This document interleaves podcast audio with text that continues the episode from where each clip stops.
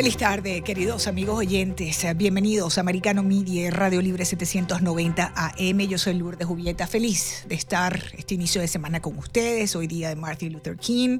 Recordamos, pues, a esta figura enorme, inmensa, eh, que todos, pues, uh, cada tercer lunes de enero de cada año, pues, lo conocemos como el principal portavoz estadounidense del activismo no violento por su papel de liderazgo en el movimiento de los derechos civiles en los Estados Unidos. Me acompaña hoy en la producción Raymond Nasser, en los controles está Christian Bonet, como siempre nuestro Christian allí al mando de Americano. Recuerden bajar la aplicación, la aplicación Americano Media en sus teléfonos en sus tabletas, en sus televisores. Allí ustedes descargando esa aplicación que es completamente gratis. Ustedes tienen acceso a toda la programación completamente en vivo de Americano. Por supuesto, síganos también en nuestras redes sociales. La que más le guste, mi querido oyente. La que más le guste. ¿Le gusta Facebook? Ahí está Americano. ¿Le gusta Instagram? Ahí está Americano. ¿Le gusta Twitter? ¿Le gusta Getter? ¿Le gusta Truth Social? Telegram? Allí está Americano Media.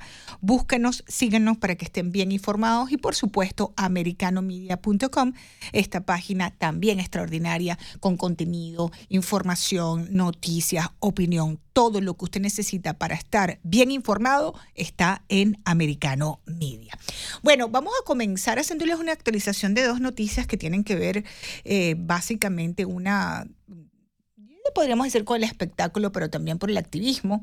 Y después nos vamos, ambas noticias con las que vamos a abrir el programa vienen de Italia. Una, eh, queridos amigos oyentes, es que falleció la actriz Gina Lolo Brigida. Tenía 95 años. Fue sin duda la musa indiscutible del cine italiano, ahí cabeza a cabeza con Sofía Loren, ¿no? Siempre hubo una cierta rivalidad allí. Y bueno, una de, yo diría que sí, la última diva, o de las últimas divas de los años de oro de Hollywood. La actriz italiana Gina Lolo Brigida falleció en su casa de Roma, 95 años. Tuvo un affair, por cierto, no, no sé qué dirán ustedes de los gustos con los hombres, pero tuvo un affair muy notado con Fidel Castro. Así que imagínense ustedes, ¿no? Eh, esta actriz eh, para meterse bajo las sábanas con Fidel Castro. Eh, pues esta señora se una época en que su fama eh, tenía relación con los hombres con los que dormía y bueno, uno de esos fue eh, precisamente em, Fidel Castro. Quedándonos en Italia, quedándonos en Italia, queridos oyentes, han capturado,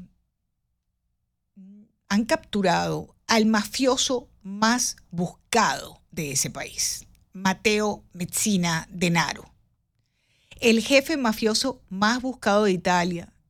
Y esto ocurre, este sujeto tiene cáncer, eh, mientras se hacía un test de COVID del virus chino. El capo, megacapo, capo di tutto capi de la Cosa Nostra. Estaba en Palermo, en una clínica, esperando su turno, como cualquier otra persona, para hacerse ese tratamiento cuando fue capturado. Vamos a escuchar, Cristian, el reportaje que tenemos sobre la captura de este último miembro, eh, el último padrino de la Cosa Nostra italiana. Cae el gran jefe de la mafia italiana en el ocaso de su vida. Matteo Messina Denaro, considerado como el último padrino de la Cosa Nostra, fue detenido en una clínica de Palermo mientras se sometía a un tratamiento médico por el cáncer de colon que padece. El criminal más buscado de Italia sufre metástasis en el hígado, detallaron fuentes de la clínica a las autoridades. La captura de Messina Denaro pone fin a 30 años de persecución. A través de Facebook, la primera ministra italiana, Giorgia Meloni, calificó la noticia de una gran victoria para el Estado y que demuestra que el Estado no se rinde ante la mafia. Meloni también destacó que el arresto se ha producido el día después del aniversario de la detención hace 30 años de Toto Rina, otro gran capo del crimen organizado en Italia. Mateo Messina Denaro, que hoy tiene 60 años, debe cumplir varias cadenas perpetuas por los atentados de 1993 ocurridos en Florencia, Roma y Milán, en los que murieron 10 personas.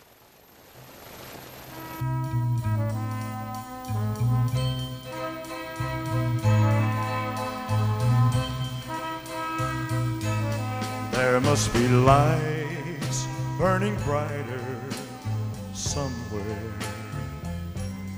Got to be birds flying higher in a sky. Quizás las generaciones más jóvenes no lo conozcan. De fondo tenemos a, al más grande, a Elvis Presley.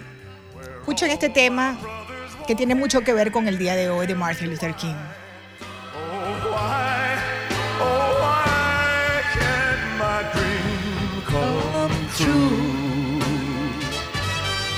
Oh, why? There must be peace and understanding sometime. Strong winds of promise that will blow away all the doubt.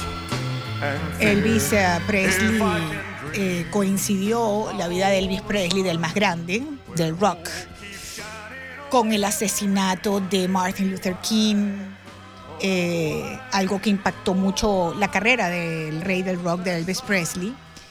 Este tema es de 1968, que fue el regreso a los escenarios de, Elvis, del gran Elvis Presley y eh, tiene que ver mucho con lo que eh, fue la, el mensaje de Martin Luther King. Ahí lo estamos escuchando, muy impactado por todas estas muertes, evidentemente, después la de Kennedy, ¿no? el presidente. Y eh, todo eso impactó mucho su carrera. Pero además, Elvis Presley, como ustedes saben perfectamente, de Tennessee, eh, se forma con B.B. King y con los grandes músicos y artistas eh, negros de los Estados Unidos, del sur de los Estados Unidos, una influencia tremenda en su carrera. Eh, y de hecho al principio de la carrera de Elvis Presley le criticaban precisamente que siendo blanco bailaba y se movía como un negro y eso era precisamente lo que nos volvía locas a todas las mujeres. Eh, además, bueno, del físico, estarán de acuerdo conmigo las damas que es el tipo más bien parecido que podamos haber conocido alguna vez en la música. Eh, claro que hay gustos para todos, ¿no? Hay gente que le gusta, eh, ¿cómo es que se llama este señor Anuel?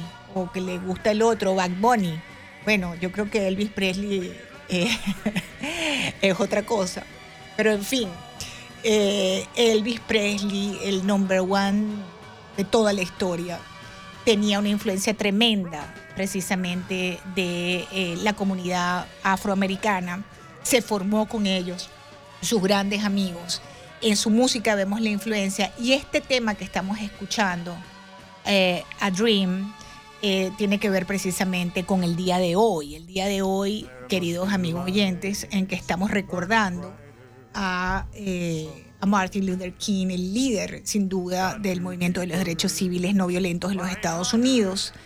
Él dio ese discurso famoso, Tengo un sueño, como esta canción If I Can Dream de Elvis Presley, que trascendió fronteras y le valió un gran reconocimiento y respeto a nivel internacional. Tengo un sueño, sueño que mis cuatro hijos vivan un día en una nación donde no sean juzgados por el color de su piel, sino por su carácter.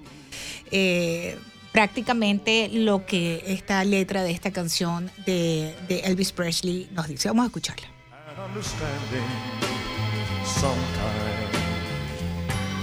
Strong winds of promise that will blow away all the doubt and fear. If I can dream of a warmer sun where hope keeps shining, oh heavenly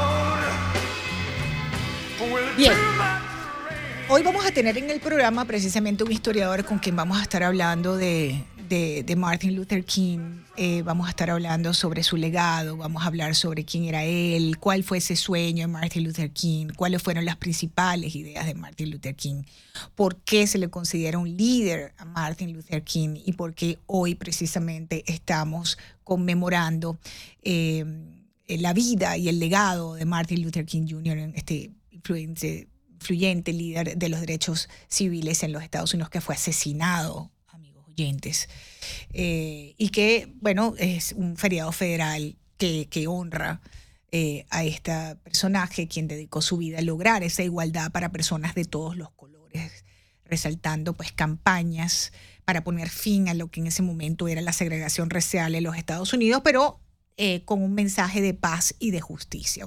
Una, una personaje muy querido en los Estados Unidos, una fiesta nacional que conmemora eh, este momento eh, tan importante en la historia del país y que, bueno, por supuesto, hay que aprender la historia de nuestro país, de los Estados Unidos y de estas figuras. Así que vamos a hacer una breve pausa y al regreso vamos a estar hablando sobre eh, Martin Luther King Jr., vamos a estar hablando de Elvis Presley, que por cierto está muy ahora de moda nuevamente por esta película sobre su vida que los invito a que la vean porque verdaderamente es excepcional. Hacemos una breve pausa, estoy con Christian, estoy con uh, Raymond, yo soy Lourdes Jubieta, ya volvemos. Continuamos, queridos amigos oyentes, gracias por la sintonía en este espacio informativo, por, por supuesto, por, por, estar conectados con Americano Media. Les recuerdo que estamos en las redes sociales, que estamos en nuestra aplicación, bájenle en su teléfono, si no se tienen, o en su tableta, lo que más les guste, así no se tiene que perder un minuto de nuestro contenido eh, completamente en vivo desde nuestros estudios en la ciudad de Miami, en la Florida, para toda la Unión Americana de norte a sur, de este a oeste.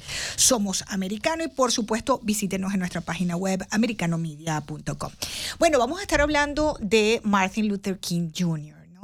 Eh, como es costumbre, pues cada tercer lunes del primer mes del año, eh, hoy estamos celebrando el Día de Martin Luther King Jr., también conocido como MLK Day en inglés, ¿no? Y bueno, eh, aquí pues estamos eh, recordando, celebrando la vida y el legado de este eh, figura tan representativa en la lucha de los derechos civiles para la comunidad afroamericana en Estados Unidos, quien además era un pastor y un activista estadounidense que dedicó su vida literalmente a esta causa. Quiero darle la bienvenida a esta hora al programa al profesor, periodista y filósofo eh, Alan Rivera Prieto, eh, autor de... Eh, Um, ilegales y el chantaje y está con nosotros a esta hora en precisamente en el día de Martin Luther King para hablar con él sobre el legado de esta figura tan importante. Bienvenido, profesor, qué bueno tenerlo en el programa. Le saluda Lourdes Jubieta. Buenos días, Lourdes. Un gusto estar con, con, usted en este programa y un saludo para los amigos y los oyentes de Americano Media, que es un medio de comunicación que era necesario ya, que existía aquí en, en Florida.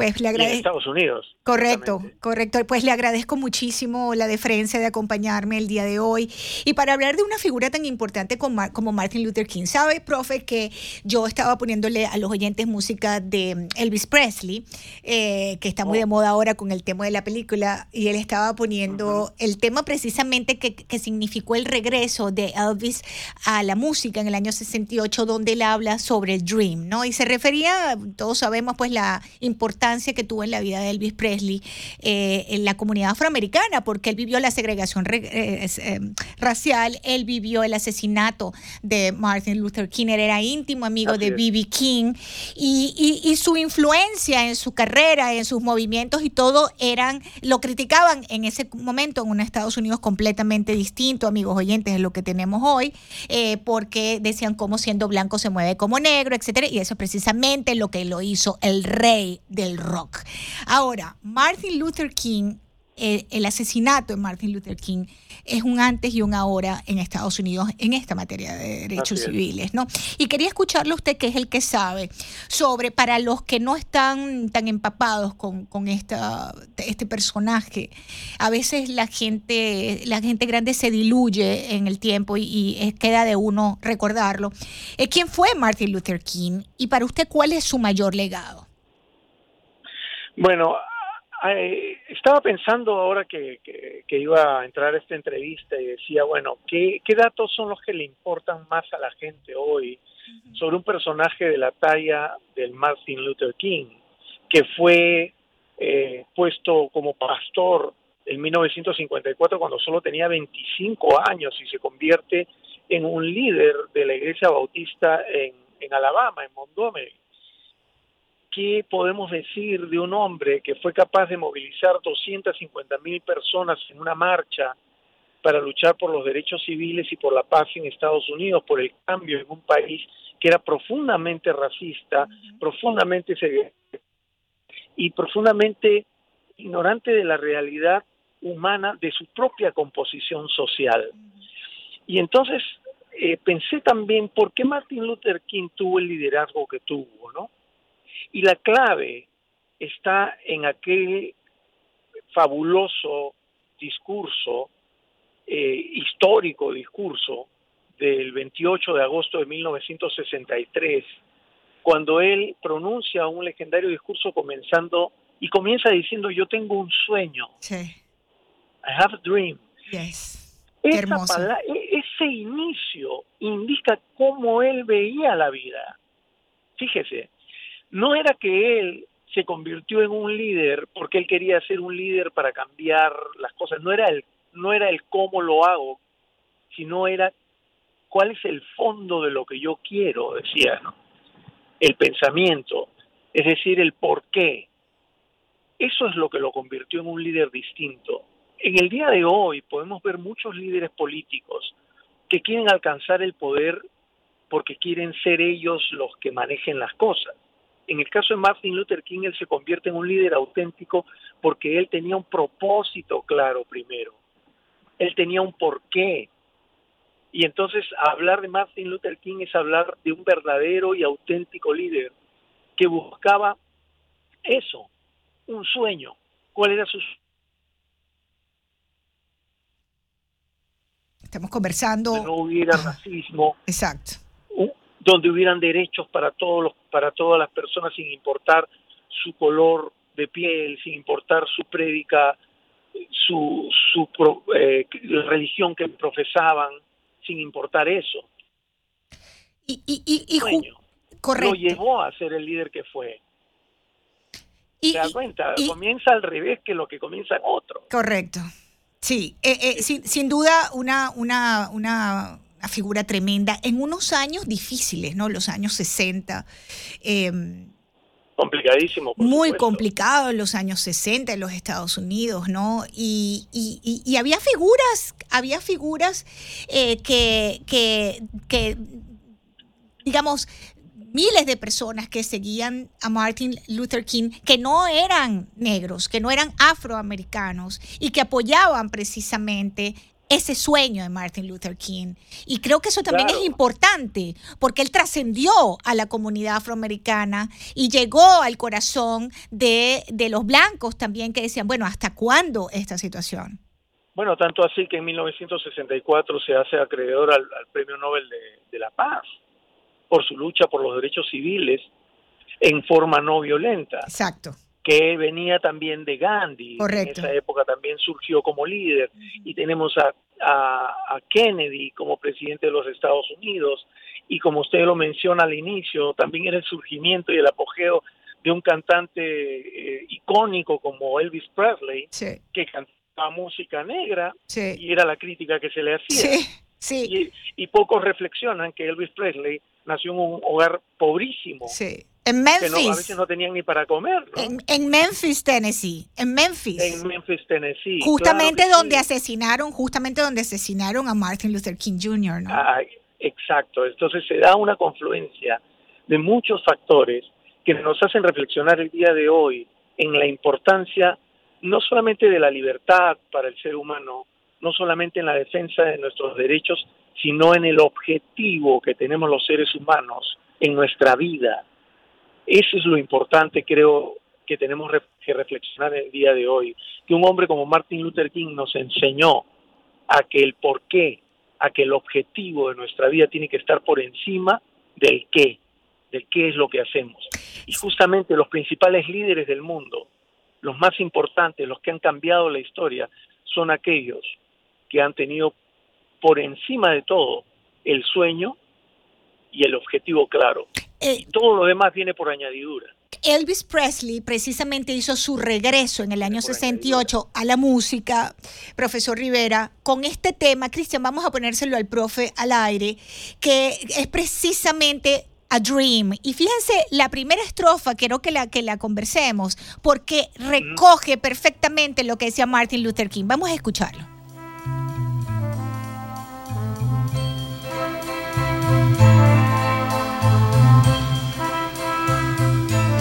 There must be lights burning brighter somewhere.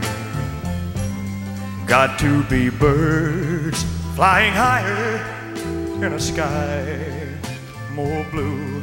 If I can dream of a better land where all my brothers walk hand in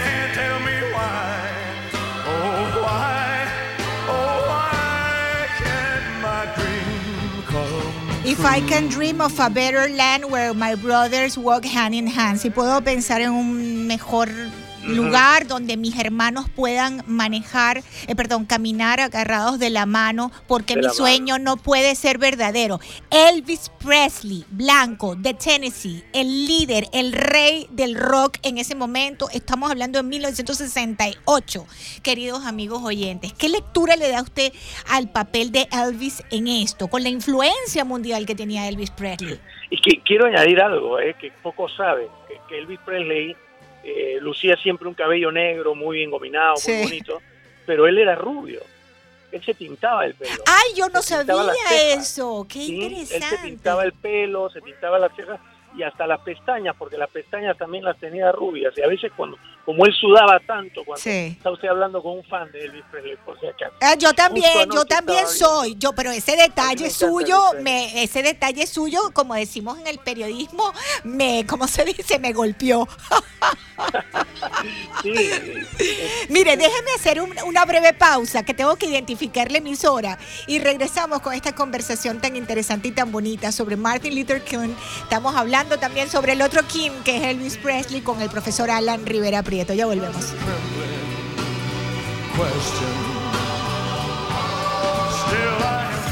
Continuamos, queridos amigos oyentes. Gracias por la sintonía americano Media Radio Libre 790M. Yo soy Lourdes Jubieta con ustedes. Hoy, día en que recordamos a Martin Luther King Jr., su legado. Es importante recordar que la iniciativa de hacer de esto un feriado la propuso un congresista demócrata cuatro días después de haber sido asesinado Martin Luther King, pero fue en 1983 cuando el presidente Ronald Reagan promulgó este día como día festivo, el tercer el lunes del mes de enero. Fue el presidente Reagan, después de una serie de marchas a favor de los derechos civiles en Washington, el presidente Ronald Reagan dijo, esto es día festivo y es por lo cual hoy tenemos ese día festivo. Eh, tengo de vuelta conmigo en el, en el programa y estoy feliz de tener al profesor Alan Rivera Prieto, él es periodista, además filósofo político, y nos está acompañando para hablar, estamos, estamos hablando de Martin Luther King, de Elvis eh, Presley eh, y de los convulsivos años 60, porque además del asesinato de, eh, de Martin Luther King, hubo otro asesinato que conmovió a los Estados Unidos y, y que fue también lo que movió a Elvis Presley a esa canción, que fue nada más y nada menos, profe, que el asesinato en California de Robert Kennedy, que ocurrió también en el año 1968, en el mes de junio. Eh, difícil ese año, ¿no? Fueron años difíciles, fue una década muy complicada en la cual se definieron en mucho el rumbo de, de los Estados Unidos y del mundo, ¿no? Porque fíjese, pese a que, a que Martin Luther King logró conquistas muy importantes respecto a los derechos civiles, él alguna vez lanzó una frase que quizá no ha sido tomada en su real dimensión en la historia, pero él dijo, tengo temor de que haya llevado yo a mi pueblo a una casa que se está quemando, dijo, ¿no?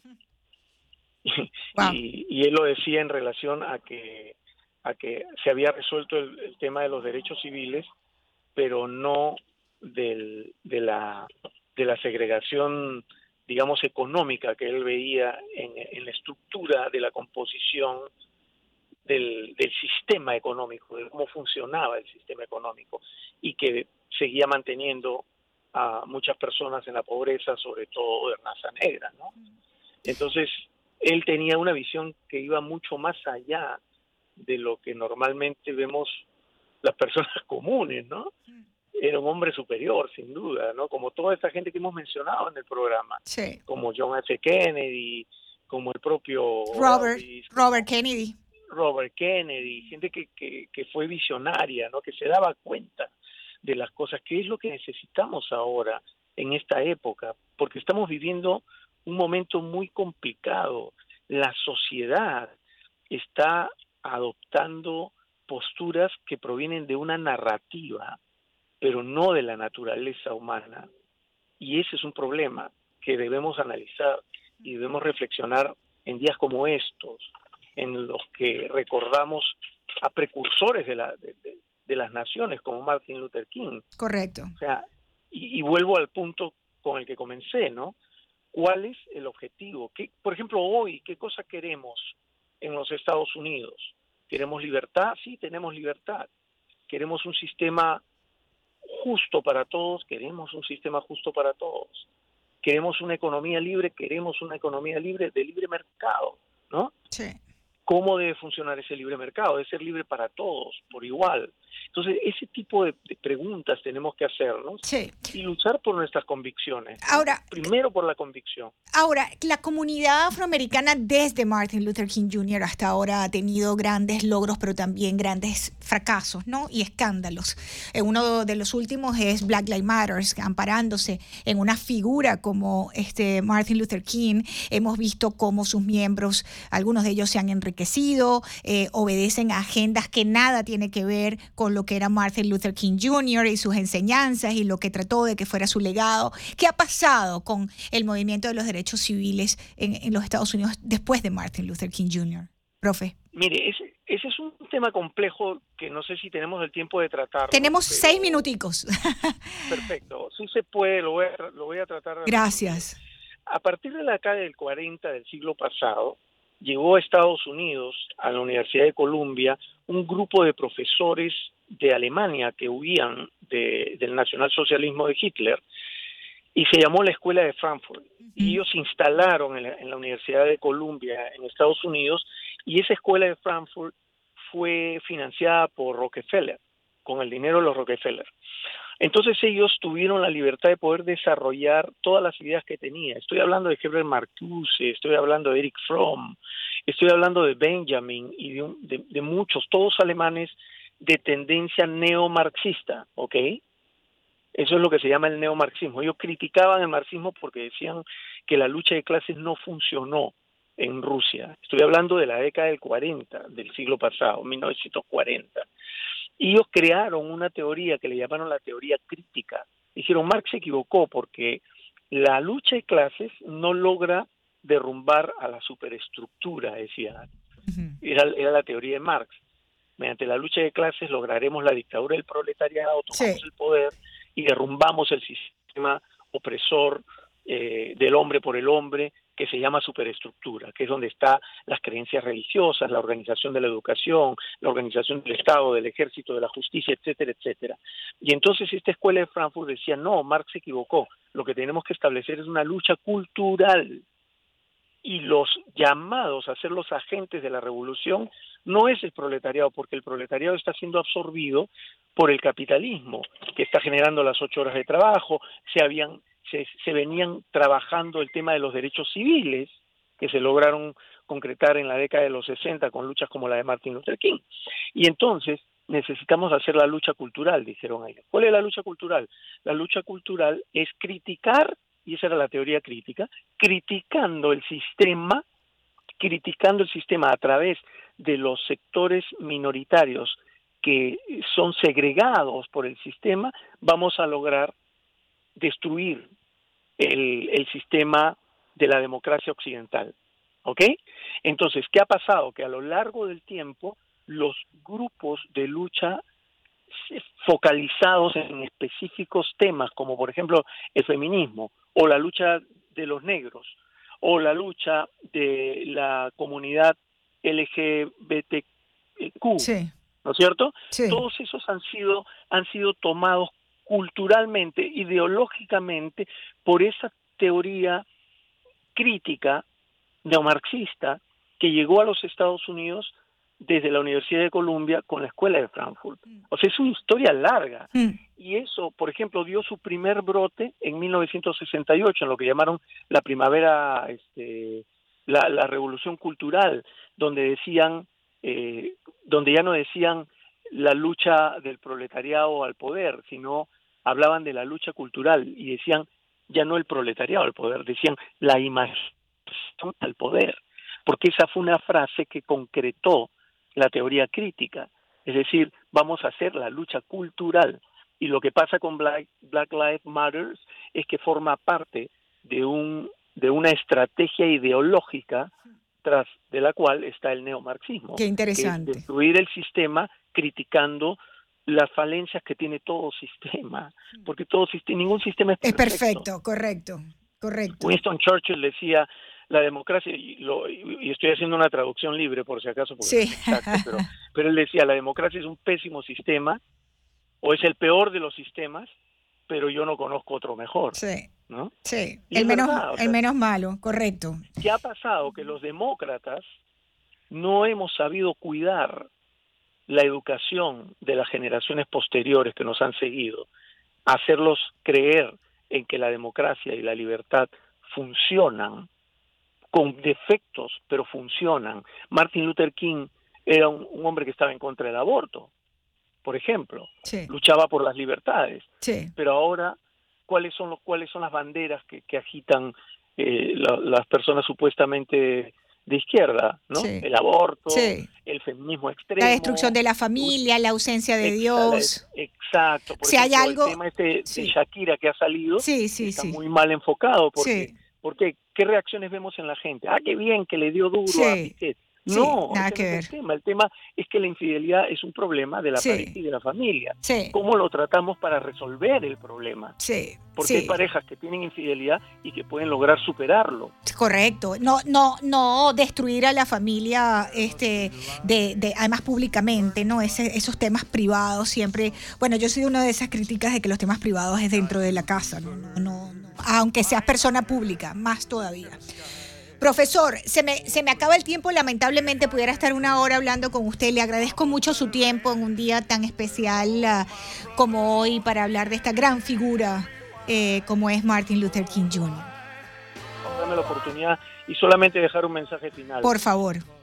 tengamos como, como objetivo nuestros sueños, no dejemos que nuestros sueños se, sean se entierren por nuestra ambición personal o por el discurso de, hoy en día de alcanzar el éxito, entre comillas.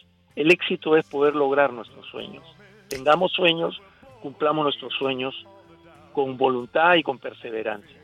Profesor Alan Rivera Prieto, gracias, periodista, filósofo, político, maestro, gracias por acompañarnos en Americano Media de fondo Elvis, el grande Elvis Presley. Ya volvemos. Oh,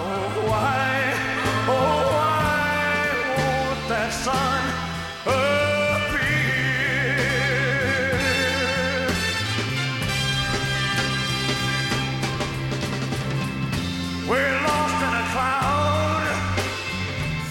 Continuamos, queridos amigos oyentes. Esto es Americano Media Radio Libre 790 AM. Recuerden seguirnos en nuestras redes sociales, bajar nuestra aplicación Americano Media y, por supuesto, visitar nuestra página americanomedia.com. Yo soy Lourdes Jubieta. Bien, el presidente Biden aprobó la declaración de catástrofe en California tras estas fuertes tormentas. Hay como una nube negra parada allí en, en California que no para de llover eh, y las imágenes que hemos de deslaves, desbordamiento de ríos, inundaciones. Ya van 19 muertos hasta donde entiendo, eh, esa es la cifra que se está manejando. Y eh, bueno, eh, Biden aprobó la declaración de catástrofe en California y entiendo que esto confirma que existe pues una catástrofe grave en ese estado y ordenó la ayuda federal, federal para llevar a cabo la recuperación de esas zonas afectadas por las fuertes tormentas invernales que, como les decía, han provocado inundaciones, deslizamiento, etcétera, y que ya tiene varias semanas esta situación de lluvias. Tengo un reportaje por allí listo eh, para que, por favor, Cristian, lo escuchemos. El presidente estadounidense Joe Biden declaró estado de grave catástrofe en California, donde se esperan nuevas tormentas el domingo, tras tres semanas de precipitaciones récord, por las que murieron una veintena de personas. Biden ha ordenado ayuda federal para los residentes y condados del estado para reparar los daños causados desde el 27 de diciembre por las violentas tormentas invernales que han provocado inundaciones y deslizamientos de tierra. Las líneas eléctricas resultaron dañadas y las carreteras quedaron completamente inundadas. Alrededor de 26 millones de californianos permanecen en alerta de inundaciones y se ordenó la evacuación de decenas de miles. Una serie de tormentas ha estado azotando a California en las últimas semanas. Las breves interrupciones entre las tormentas apenas dan tiempo a las autoridades para limpiar los escombros o restaurar las líneas eléctricas. California está acostumbrada al clima extremo y las tormentas de invierno, pero los científicos dicen que el cambio climático impulsado por la quema de combustibles fósiles está haciendo que los eventos sean más extremos. 786-590-1623, el teléfono de contacto en el estudio. Si quieren participar en el programa, nos pueden llamar 786-590-1623. Y las tormentas también azotan a Biden. ¿ah? Eh, la Casa Blanca. Eh, eh, confirmó que Biden no ha mantenido registros independientes de quien ha visitado su residencia desde que asumió la presidencia. Esto en virtud de que el nuevo jefe republicano de una comisión clave de la Cámara de Representantes este domingo ha atacado a Joe Biden y a sus ayudantes por el manejo de estos documentos clasificados descubiertos en una oficina de Washington que Biden usó después de que terminó su vicepresidencia en el 2017 y luego en su casa en Wilmington, Delaware. Este representante, James Comer, eh, que es el presidente de la Comisión de Supervisión de la Cámara de Representantes, solicitó en una carta al jefe de gabinete de Biden en la Casa Blanca información sobre la búsqueda de los documentos en la oficina de Biden en el Centro Penn para la diplomacia y, el compromiso global en Washington y en la casa de Biden, incluidas las listas de quienes visitaron la residencia desde que se convirtió en presidente hace casi dos años. Ahora dice Biden que él no tiene registro de quienes visitan su casa donde estaban estos documentos clasificados. En total se han encontrado alrededor de 20 documentos clasificados entre la oficina y la casa de Biden, incluidos algunos que se descubrieron por primera vez a principios de noviembre, solo unos días antes de las elecciones legislativas nacionales cruciales, pero que la Casa Blanca no informó ni reconoció hasta la semana pasada. Es decir, ocultaron la información en la Casa Blanca del el hallazgo de estos documentos clasificados fuera de eh, donde deberían estar, que es los registros nacionales. ¿no?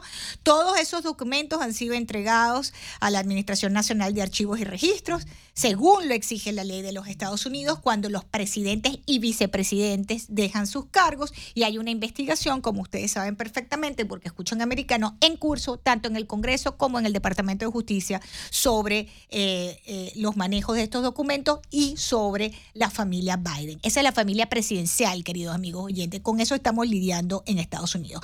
Entre tanto, arranca el foro de Davos. Otra vez, ya estamos en enero, mediados de enero, como todos los años, en Davos, Suiza, arranca el foro económico mundial. Eh, y tenemos un reportaje, Cristian, por favor, vamos a colocarlo al aire. Bajo el lema Cooperación en un mundo fragmentado, el Foro Económico Mundial de Davos abre sus puertas a la élite mundial casi un año después de la invasión rusa de Ucrania y en medio de crecientes temores de recesión. Borbrende, presidente del Foro de Davos. Hay tanto en juego que realmente necesitamos encontrar soluciones a las guerras y conflictos. También tenemos que asegurarnos de que no entremos en recesión. Tenemos 10 años de bajo crecimiento como en la década de 1970. La organización Casa de Ucrania estará presente por quinta vez en Davos centrándose en la necesidad del país de adquirir armas para defenderse de Rusia. Svitlana Gritsenko, miembro del comité organizador de Casa de Ucrania en Davos. No tenemos armas, no tenemos misiles Patriots, no tenemos otras cosas que están disponibles en otros países, así que las armas son nuestra máxima prioridad. Un informe de Oxfam reclama una subida de impuestos del 75% a los ricos para reducir la creciente desigualdad y mitigar los efectos de lo que llaman policrisis, derivada del aumento de la inflación, el impacto de la pandemia y los efectos de fenómenos como sequías, ciclones e inundaciones. El 1% más rico acaparó dos tercios de toda la nueva riqueza producida desde 2020. Eso es el doble, casi el doble de lo que el 99% de la humanidad tuvo en términos de nueva riqueza durante ese tiempo. Según cifras de Oxfam, una de cada diez personas en el mundo pasa hambre cada día. En paralelo, 95 empresas energéticas y alimentarias duplicaron sus beneficios en 2022. Bien, amigos oyentes, um, antes de irme, les recuerdo que este día 23, estamos a menos de una semana, de que va a comenzar la temporada de impuestos. Atención con eso. Eh, hay que, tenemos esta cita obligada con el, con el tío San y eh, esa temporada comienza el 23. El 23 empieza esa temporada de taxes. y es posible reducir deudas tributarias y obtener reembolsos del Servicio de Rentas Internas, de la IRS, reclamando créditos a los que seamos elegibles. Es importante que ustedes se asesoren muy bien a la hora de hacer su eh, declaración de impuestos, eh, porque eh, evidentemente pues lo justo es lo justo, ¿verdad? Y em, hay créditos, como ustedes saben, tributarios por hijos, hay em, una cantidad de situaciones que se prestan para que usted eh, cuando llene esa, ese formulario pues no, no cometa ningún error. Así que asesórense bien. Nosotros vamos a tratar de hacer un programita especial para ustedes con el tema de, de estas cambios que ha habido también eh, en los últimos tiempos en el IRS para estar bien informados. Eh, si usted mismo hace su aplicación online, atención con esto, tiene que estar muy, muy bien informado. Les prometo que les voy a hacer ese programa. Vamos a ver si esta semana lo podemos hacer. Y eh, que estén pendientes, que la IRS también advirtió que enviará después de mediados de febrero los reembolsos de los contribuyentes que reclamen esos créditos. y además dijo el IRS que van a cumplir con bueno, tratar de cumplir con los tiempos, ¿verdad? Para que la espera por el reembolso de su dinero, eh, de sus impuestos que le han sido retenidos por la IRS, pues su desembolso sea lo más rápido posible. Se me acaba el tiempo, Cristian. Yo quiero escuchar a, yo quiero escuchar a Elvis para irme, por favor, al más grande. Ahí lo tenemos, hoy día de Martin Luther King. Gracias, queridos amigos oyentes, por la inmensa sintonía. Eh, queden, por supuesto, eh, con la mejor compañía que no es otra que la de Americano Media, para que estén bien informadas y estemos comunicados, como la gran familia que somos, Radio Libre 790 y Americano Media. Gracias. Got to be birds flying higher in a sky more blue. If I can dream of a better land where all my brothers walk hand in